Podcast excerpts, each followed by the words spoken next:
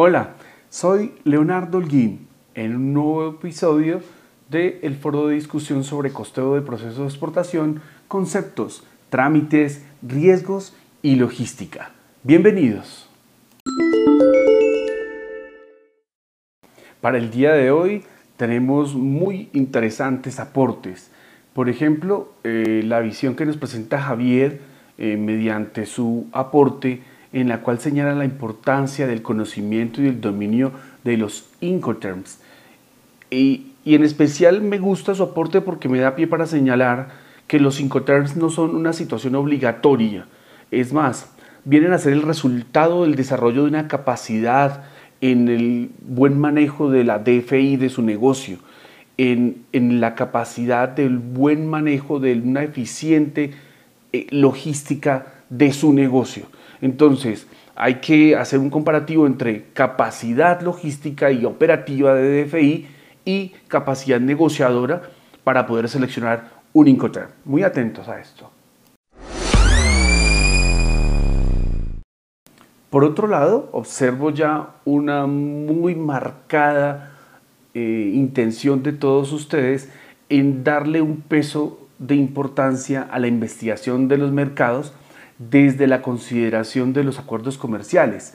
Los felicito porque hay que revisar entre país de origen y país destino los acuerdos que hay vigentes de tal forma de encontrar posibilidades para una estrategia de exportación o de lo contrario enmarcarse en los acuerdos de la OMC, porque recuerden que los, eh, los países pueden hacer firmas de tratados de libre comercio o al amparo de la OMC definir una estrategia de exportación. Para resaltar el aporte de Loren, que hace un análisis muy cercano al tema de riesgos, en donde me gustaría recordar que hay riesgos de tipo comercial, eh, en que se puede incluir el no pago por fraude o alguna disputa, riesgos de mercado que pueden incluir el tipo de cambio, riesgos políticos por la oportunidad de que no se pueda hacer convertible una moneda. Otros tipos de riesgo que pueden involucrar eh, los temas que ocurran en el buque, por el cargue, el descargue, el hurto, el robo, el abastecimiento, la existencia de una huelga o también contrabandos. Loren también nos deja un aporte muy interesante para revisar sobre los temas VASC e imágenes sobre el cubicaje. Para aquellos que no han hecho su cubicaje es muy importante poder comparar con estos temas. Recuerden que para seleccionar un Incoterm deben existir buenas experiencias en el manejo de temas operativos, temas logísticos. Muy bien.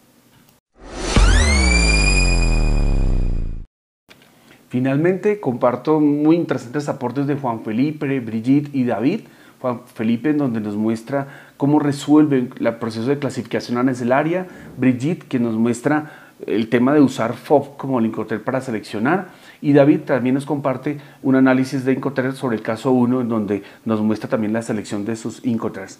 Muy interesantes aportes el día de hoy encontrado. Bien, finalmente, luego de la revisión de los diferentes aportes encontrados en este foro de discusión, me despido invitándoles a continuar revisando qué hace falta por aprender del listado de tareas que tenemos en este foro, dejando su evidencia. Ojalá compartan con una gráfica, una tabla, eh, el uso de su proceso de simulación usando No Frontier para que ustedes puedan mostrar cómo han venido creciendo en el desarrollo y en el uso de las diferentes herramientas. Recuerden que existen otras herramientas como las del ITC que les puede brindar mayor oportunidad de reconocimiento de sus habilidades y de datos para poder incluir de pronto toma de decisiones al respecto. Muy buen día de foro, muchas gracias. Nos vemos en una próxima ocasión.